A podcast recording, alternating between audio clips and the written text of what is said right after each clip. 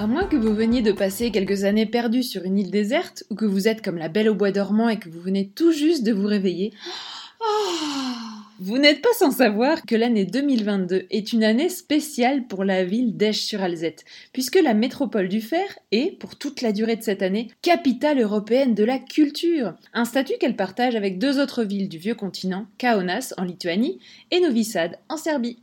Mine de rien, c'est un sacré événement et une sacrée organisation. Imaginez quand même que ça représente sur l'ensemble de l'année pas moins de 2000 événements qui seront portés par plus de 130 partenaires et un grand nombre de bénévoles.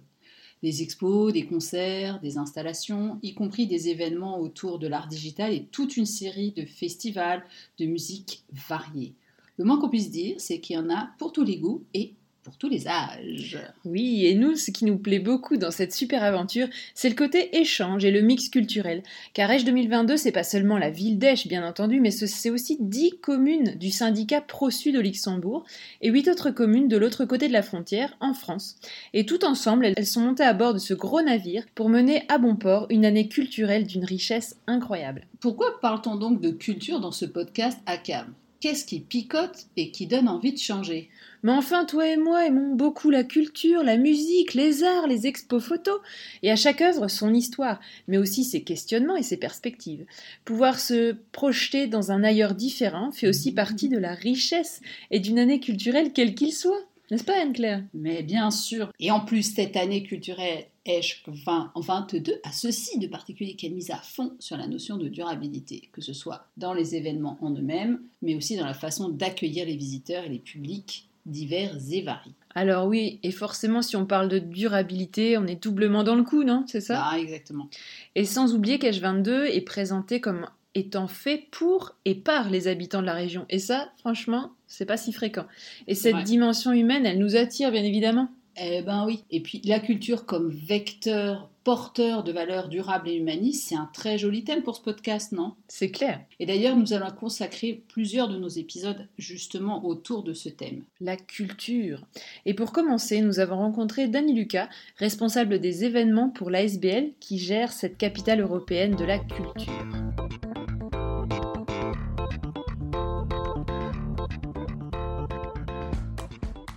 Bonjour Dani. Bonjour Dani. Bonjour. Alors est-ce que tu pourrais te présenter à nos auditeurs pour qu'on sache un petit peu qui se cache derrière cette Head of Event? Responsable d'événements. Voilà, oui, bah, le, mot en dit déjà, en, déjà long. Donc moi j'organise les, événements internes euh, de la SBL H 2022, capitale européenne, avec euh, bah, un background de 23 années euh, autour de l'événementiel. Ah, quand même. Oui, événementiel. et je suis tombé dans l'événementiel. oui, bah boum, non.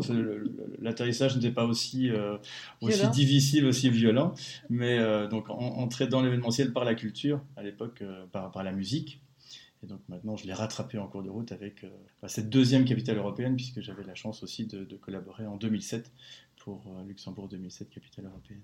Donc tu étais la personne vraiment faite pour ce, pour ce rôle alors je ne sais pas si j'étais vraiment la personne faite, mais en tout cas je m'y plais très bien et, les équipes n'ont pas l'air de, se plaindre non plus euh, sur le travail qui est, donné et sur la coordination que j'en donne. Alors Dani, en démarrant ce podcast, en préparant ensemble, on, on évoquait le fait que la culture, alors c'est un sujet qui est extrêmement vaste, peut favoriser euh, à la fois l'éducation et l'inclusion, Évidemment, Edge 2022 a un rôle important puisque c'est un événement un peu particulier qui a été organisé par les gens à qui va profiter l'événement. Est-ce que tu peux euh, nous donner un petit peu ton point de vue et nous donner aux éditeurs le, goût de, cette culture euh, faite par eux-mêmes? Oui, alors pour, pour 2022, on avait fait un appel à projet. 600 projets sont revenus de cet appel à projet et sur cet appel à projet, 130 ont été sélectionnés. Le principe, c'est demander à des euh, institutions, à des associations ou même des gens qui n'avaient jamais euh, organisé quoi que ce soit comme, comme événement culturel, de pouvoir déposer un projet. Ce projet est cofinancé jusqu'à 50% par la SBL Capitale Européenne et donc est laissé après aux porteurs de projet de développer cette idée et de trouver les autres partenaires. Donc ces projets sont basés effectivement essentiellement sur de la participation citoyenne, donc d'avoir justement ces associations qui travaillent avec le public pour le public. C'est un peu on va dire, un, grand argument commercial ou marketing, mais d'impliquer les gens euh, dès, le début du projet pour qu'ils constituent euh, pas à pas un projet et que ça donne réellement vie et que ça leur donne surtout envie. Il y a le côté vie et, cet héritage que l'on souhaite à cette capitale européenne, mais 2023 euh, devrait être le re-opening ou la suite en tout cas de cette euh, année ou de cette capitale européenne. C'est chouette ce que tu dis parce que quand euh, parfois j'accompagne des gens en sophrologie, je leur demande toujours mais qu'est-ce qui vous met envie et qu'est-ce qui vous donne envie? C'est exactement ce que tu viens d'expliquer. je trouve que c'est intéressant d'avoir mis en avant les gens localement avant même de se dire bah, on va faire venir X, Y de tel et tel endroit pour créer un événement qui finalement est euh, tout autour d'une comment dirais-je d'une ville et puis d'une région même parce que je pense que ça dépasse largement Esch. Oui, on, aurait pu imaginer de faire le grand retour des Rolling Stones, surtout qu'ils revenaient maintenant pour fêter le 60e anniversaire, c'est génial. Mais la politique ici était de, faire autrement, d'offrir une autre culture, de pouvoir justement donner cet accès à la culture à d'autres publics et être plus large possible. Et c'est très difficile parce que euh, on a beaucoup plus facile à vendre des tickets pour les Rolling Stones que de venir voir un projet qui a été créé euh, par euh, Monsieur et Madame tout le monde. Même si ça peut être très intéressant, il y a moins d'impact médiatique tout, de suite. Donc il y, a, un travail de fond qui est à apporter et il y a beaucoup plus d'explications à faire que de mettre une affiche des Rolling Stones au mur. En tout cas, ce qu'on peut espérer, c'est que ça donnera une impulsion pour la suite, que ce ne sera pas juste pour cet événement, mais que finalement les gens auront pris goût à faire cette démarche et que ça pourra se propager au-delà de l'année euh, de la culture. Alors, bien évidemment, il y a déjà des partenaires culturels qui ont euh, suivi le, pas et qui ont, eux, travaillé et qui sont de toute façon actifs et qui n'ont pas attendu cette capitale européenne pour présenter un programme participatif mm-hmm. aussi. Donc eux continuent euh, leur, travail, mais pour ces nouveaux organisateurs, ben, ça, crée des vocations parfois, où ça euh, rassemble une, série de, nouveaux, euh, nouveaux acteurs, acteurs au sens, au sens large et au sens particulier, et, de, retrouver là, de, nouvelles dynamiques. Alors qui vont en 2023 peut-être donner lieu à certains projets, ou pas, ou qui vont continuer le petit bonhomme de chemin à grandir, et on l'a vu la semaine dernière avec une compagnie de danse, ils étaient tout à fait stressés au départ pour rentabiliser l'événement et se voient aujourd'hui sollicités par l'un ou l'autre organisateur pour pouvoir reproposer dans un autre cadre le spectacle qu'ils viennent de proposer. Ah, ça, c'est vraiment génial. Et pour avoir vu le spectacle, ça donnait vraiment des frissons. Oui, ils prenaient de la hauteur. Et puis, on, se trouve ici, sur, on était sur le plancher des coulées avec euh, en coulisses le, haut fourneau. Donc, avec cette empreinte historique euh, qui, qui, là, livrait une coulisse exceptionnelle à ces artistes en herbe, puisque certains n'avaient pas encore dansé, ou s'ils avaient dansé, n'avaient pas volé. Donc il y avait jusqu'à 16 euh, personnes qui ont joué les aériens dans cette chorégraphie contemporaine. Bah, moi je ne l'ai pas vu, mais c'est toi qui me donnes des frissons en racontant ça. Alors, est-ce que tu pourrais un petit peu nous dire comment, avec H22, vous avez réussi à vulgariser la culture, à faire en sorte que la culture, euh, ça soit, soit accessible un peu à tout le monde, autant les personnes qui, sont en difficulté, peut-être à mobilité réduite ou ce genre de, personnes, ou des gens qui n'ont pas forcément euh, pensé à aller voir un spectacle de danse ou quelque chose comme ça? Alors, on n'y est pas forcément encore arrivé. Ça, c'est un des objectifs qui a été mis, euh, je dirais, sur la table avec cette charte développement durable, puisque l'inclusion en fait partie. Mais ça, Mathieu pourra vous en donner plus d'explications peut-être plus tard. L'idée ici, c'est d'ouvrir les portes et de ne pas faire de cette culture qu'il reste élitiste. Donc qu'un musée ou une espèce d'exposition ou un workshop soit ouvert au plus grand nombre. On parlait de communication tout à l'heure, c'est très difficile aussi d'aller toucher ces publics qui ne sont euh, peut-être pas là tous pourvus d'un téléphone portable ou euh, d'une connexion Internet ou d'un mm. ordinateur, où là ben, on voit qu'il y a une fracture numérique qui est bel et bien là pour certains publics, il faut aller les chercher. Euh, on, parle aussi de, certains publics qui n'ont pas eu l'habitude de grandir avec ces outils. Donc euh, les, plus de 70 ans ne sont pas forcément tous connectés. Mais ça fait partie des publics qui se retrouvent parfois assis sur une chaise à attendre que le temps se passe, alors que ben, il y, a plein d'expositions ou de choses qui sont ici dans le cadre de cette euh, capitale européenne organisées pour eux ou avec eux, puisque là aussi, ben, dans, ces organisateurs, il y a tout public. C'est à la fois sur euh, le, côté jeune public, mais aussi tout public. Et la culture a aussi la possibilité de rassembler malgré la langue, qui reste parfois une barrière. Et quand on parle d'inclusion, quand on parle de plus de 70 de nationalités, et je crois qu'il y en a encore un peu plus sur, euh, sur Esch, sur la, ville d'Esch. Euh, bah, il faut pouvoir aussi parler à toutes ces communautés, trouver le, bon axe euh, et, trouver le bon intérêt. Et c'est là toute la complexité quand on veut faire de la culture pour les gens, avec les gens. Alors il faut s'ouvrir parce que la culture aujourd'hui, qu'est-ce que c'est? La culture luxembourgeoise, qu'est-ce que c'est? Et étant belge et en l'ayant toujours défendu, cette culture luxembourgeoise, je peux vous dire que c'est pas toujours facile de trouver euh, le fil conducteur. Puisque la culture aujourd'hui, je crois, au Luxembourg, c'est, ce sont des cultures. Et le côté multiculti, cette chance que l'on a de pouvoir évoluer dans, dans cet environnement, c'est juste génial, mais il faut pouvoir euh, l'apprivoiser, l'appréhender et en faire quelque chose qui devient très puissant pour inviter ces gens et d'autres à venir justement découvrir ça ou ces cultures. En même temps, c'est une sacrée chance et une sacrée ouverture d'esprit qu'on peut avoir euh, en allant, euh, en venant ici, en venant découvrir ce qui est proposé. Oui, encore faut-il être curieux. C'est aussi ça et ne pas avoir peur de passer cette porte. Euh, on prenait tout à l'heure l'exemple de cette dame et, de ses enfants qui ont, qui ont trouvé la, la, porte du skip, donc le bâtiment destiné au jeune public, et qui ne pensaient pas pouvoir, ben, de par sa situation sociale, avoir accès à ces workshops, à ces activités. Et on a vu des sourires on a vu des, choses qui se sont créées, là on a vu des yeux briller parce qu'on apportait quelque chose. Et c'est une dimension là d'une famille de trois enfants avec, avec leur maman. On ne parle là pas de, travailler sur 10, 20 ou 30 000 personnes, ce sont des, actions de niche et c'est peut-être ça aussi qui est difficile à communiquer et à être vu parce que ce n'est pas quelque chose qu'on veut mettre en avant. On veut faire de l'inclusion mais on ne veut pas dire voilà nous faisons de l'inclusion. Sinon à ce moment-là c'est juste du, marketing. Et, l'idée n'est pas là. on veut que les, les, les, gens se sentent concernés et fassent ce pas. Mais c'est pas évident. C'est un, un, travail de longue haleine qui, euh, bah, ça, ça, devrait faire partie de notre héritage. Mais là, encore une fois, c'est très difficile à expliquer, c'est très difficile à en faire la promotion, et c'est ça le travail de fourmi qui se voit pas toujours dans la communication. Dani, j'aimerais bien que tu partages à nos auditeurs l'expérience que tu as vécue en fauteuil roulant, parce que c'est vraiment interpellant. Oui, alors euh, là, c'est effectivement interpellant. Bon, au, bout de deux heures, je maîtrisais l'objet, mais, euh, mais uniquement sur une place plane et, libre de, de, de tout obstacle. Mais donc l'expérience était faite dans le cadre d'un exercice de secours pour, euh, pour la sécurisation de nos bâtiments, pour voir effectivement si tout est bien en place et nos agents formés pour euh, les évacuations d'urgence notamment. Et donc là, on se rend compte que l'espace public n'est définitivement pas fait pour les personnes à mobilité réduite. Et encore, je vous parle uniquement de ceux qui se retrouveraient en fauteuil roulant. Puisqu'après, après, il y a encore d'autres handicaps qui, euh, qui sont euh, là aussi à appréhender. Mais pour celui-ci, on se rend compte que bah, l'espace public n'est pas forcément bien adapté et qu'une bordure peut devenir l'enfer. Oui, et, et, très difficile à monter en avant, en arrière, sur le côté. Enfin, c'est assez particulier.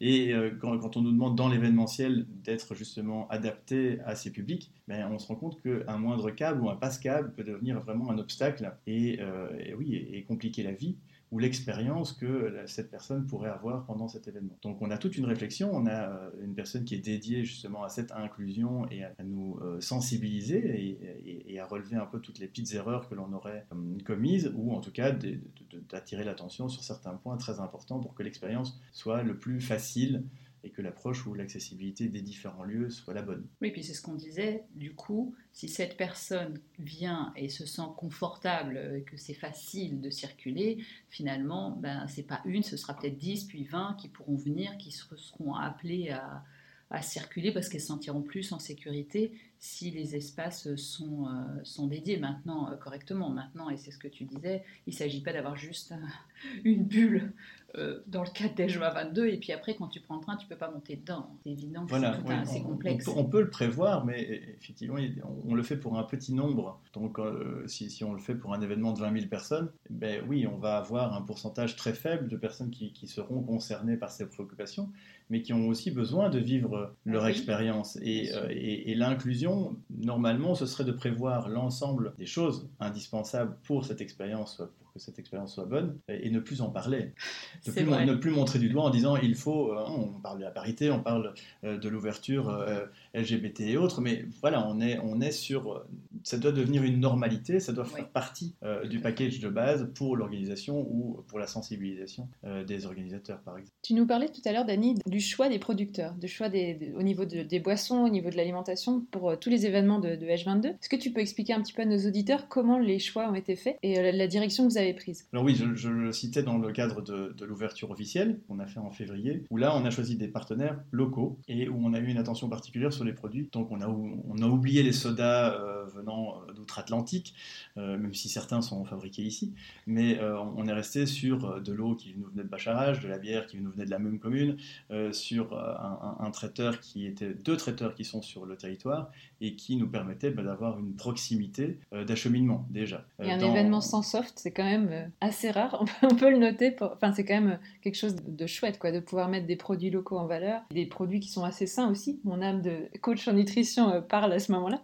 Et euh, donc voilà, c'est vraiment une, belle initiative à mettre en valeur. Mais parce qu'il y a aussi la, provenance et la, manière de fabriquer tous ces produits, et qu'il y a toujours un point d'interrogation sur, sur une société qui euh, bah, se voit avoir, un monopole et qu'on retrouve jusqu'au fin fond de l'Afrique. Et donc sur, l'opening, on ne l'a pas trouvé. De, de, la même manière que sur tous les contenants, les contenants pour, pour le traiteur, on l'a traité aussi sur un minimum de déchets. Et qu'au final, avec le tri que l'on a apporté, au niveau de ce côté euh, green, on est arrivé à quelque chose de, en, équilibre. On a toujours eu, euh, l'événementiel c'est comme ça, on a énormément d'énergie et, euh, des choses qui sont dépensées et qui ne peuvent pas compenser. Quoique j'ai proposé à Mathieu de, planter des arbres en compensation et donc là on est en train de trouver un peu un partenaire qui pourrait justement compenser les quelques kilos de CO2 qu'on aurait en trop pour la balance. Mais voilà. Merci pour la planète.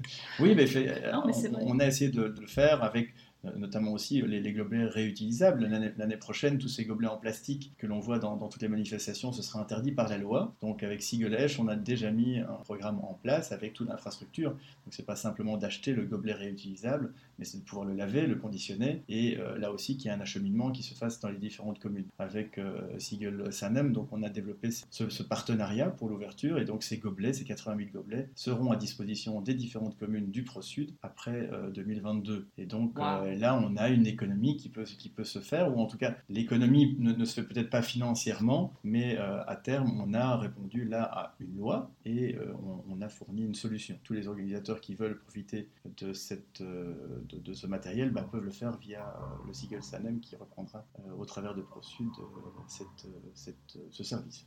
Est-ce que ça veut dire que ces 80 000 gobelets ils sont en circulation permanente pendant le H2022 jusqu'au bout? Alors, ils ne sont pas en circulation permanente, ils sont uniquement quand on a des événements qui sont organisés par la SBL, puisque là aussi, tous les euh, porteurs de projets sont responsables de leur organisation. Ah, Donc nous n'intervenons pas dans leur production, il y a plus de 2000 événements, vous imaginez, mais mes nuits sont déjà courtes.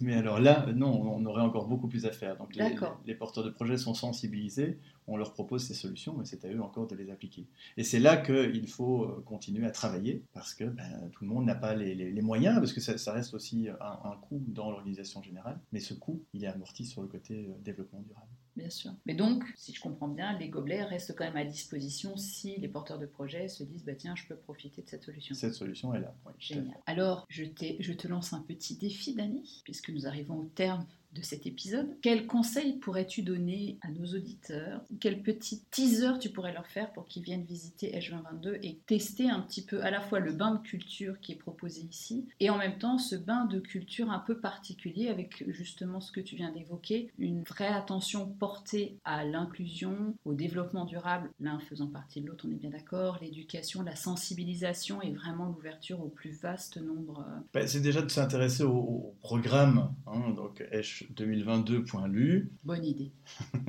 Commençons par le commencement. Ben oui, voilà, vous allez retrouver là l'ensemble du programme. L'ensemble du programme sur les 19 entités euh, que comporte cette aventure des capitales européennes, puisque ce n'est pas simplement une ville, mais bien 19 entités différentes, donc 11 euh, sur le territoire luxembourgeois et 8 euh, sur le territoire CCPHVA, donc du côté français. Ah. Donc il y a déjà cette particularité, c'est que vous allez retrouver un ensemble d'événements sur l'ensemble du territoire. Donc il va pouvoir, en fonction de, votre habitation, ben, vous aurez la, destination de votre prochaine sortie culture, ou de pouvoir ben, voilà, en faire le tour hein, de ces 19 communes et euh, il reste à peu près plus, plus, de 1000 événements encore à, organiser. Donc ça, euh, c'est la première démarche. Donc d'être curieux de voir ce qui peut être euh, proposé. Et de s'abonner à cette petite gazette peut-être Aussi, oui, on peut la recevoir bah, sur, nos événements, mais effectivement de, de, manière digitale avec là, les agendas semaine par semaine un peu, un peu plus détaillés ou un peu mhm. plus présentés.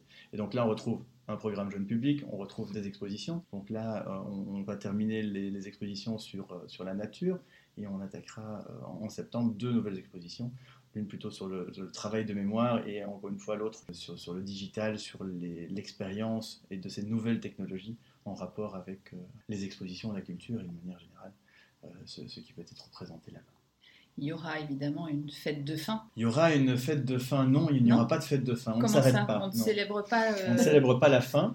En, fait, euh, un passage de flambeau. il n'y a pas, il a pas de passage de flambeau. Ce sera une relance. Donc, on a fait un, opening et on fera un re-opening le 22 décembre. Ah. Donc, la date est déjà arrêtée, mais euh, on ne s'arrête pas on, veut là qu'il y ait un héritage. D'ailleurs, on a une, exposition sur l'Europe qui fera un peu la transition entre 2022 et 2023 et qui s'arrêtera fin février. Et donc euh, là, on, ne s'arrête pas justement et ce, côté participatif et ce côté remix est, invité à, continuer dans le temps. On invite ces porteurs de projets à, continuer leurs efforts, à se professionnaliser et à ceux qui sont déjà professionnels à continuer dans cette voie, à penser à l'inclusion euh, du plus grand nombre et de travailler avec le territoire Bon, c'est un projet, euh, c'est un projet donc à très très long terme. Euh, cependant, je, pensais qu'il y avait quelque chose d'un petit peu formel entre les différentes capitales de la culture. Non, c'est pas le cas. C'est-à-dire, il n'y a, pas de normalement il n'y a pas de passage de flambeau. Peut-être que cette année il y en aura un, mais ah. on est trop tôt dans le projet. Euh, on dirait pas une idée. J'ai lancé une idée. Elle est bien là cette idée, mais, euh, mais effectivement, pour, pour l'instant, on, travaille sur ce, passage de flambeau parce qu'on veut remettre aussi euh, cette culture et cette idée de capitale européenne un peu au goût du jour. Ça fait de nombreuses années que ce concept de capitale européenne est, là en place et, euh, tourne au, travers des différentes villes qui ont euh, l'honneur de pouvoir accueillir euh, bah, l'Europe à, ses portes. Mais donc tout, ça doit être revu. On a, on a évolué dans, les mentalités et on se rend compte effectivement que la culture bah, devient de plus en plus importante et peut-être un vecteur de communication, peut rassembler des gens autour d'une table ou dans, un, dans l'espace public et de, de, créer quelque chose, de créer la communication ou en tout cas de créer une réflexion et de travailler ensemble. Donc la culture est définitivement pour moi le vecteur de paix, si on doit parler de cela aussi, euh, et, et, sera pour moi ce qui peut sauver l'humain, c'est-à-dire de se rapprocher autour de quelque chose de beau et, de participatif. Donc on n'est pas obligé d'avoir tous le même avis sur une belle peinture, mais on peut en discuter. En tout cas, Dani, si je peux faire un, petit témoignage, moi je suis arrivée à Luxembourg en 2004, donc j'ai pu euh, découvrir euh,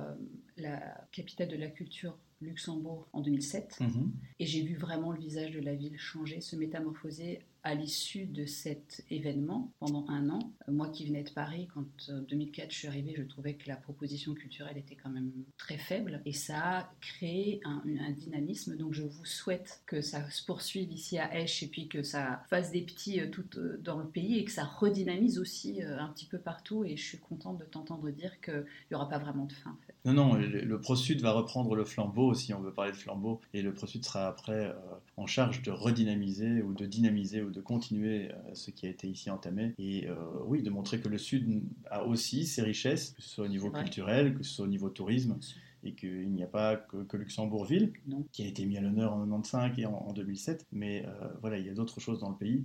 Le Nord aura peut-être sa, part à jouer, mais plus tard. un peu plus tard. En tout cas, bel élan, Dani. Merci beaucoup. Merci à vous. Merci beaucoup, Dani. Et soyez curieux, regardez cette petite gazette et les différentes dates qui peuvent être intéressantes pour aller euh, découvrir les différentes activités que propose H22. Et à bientôt.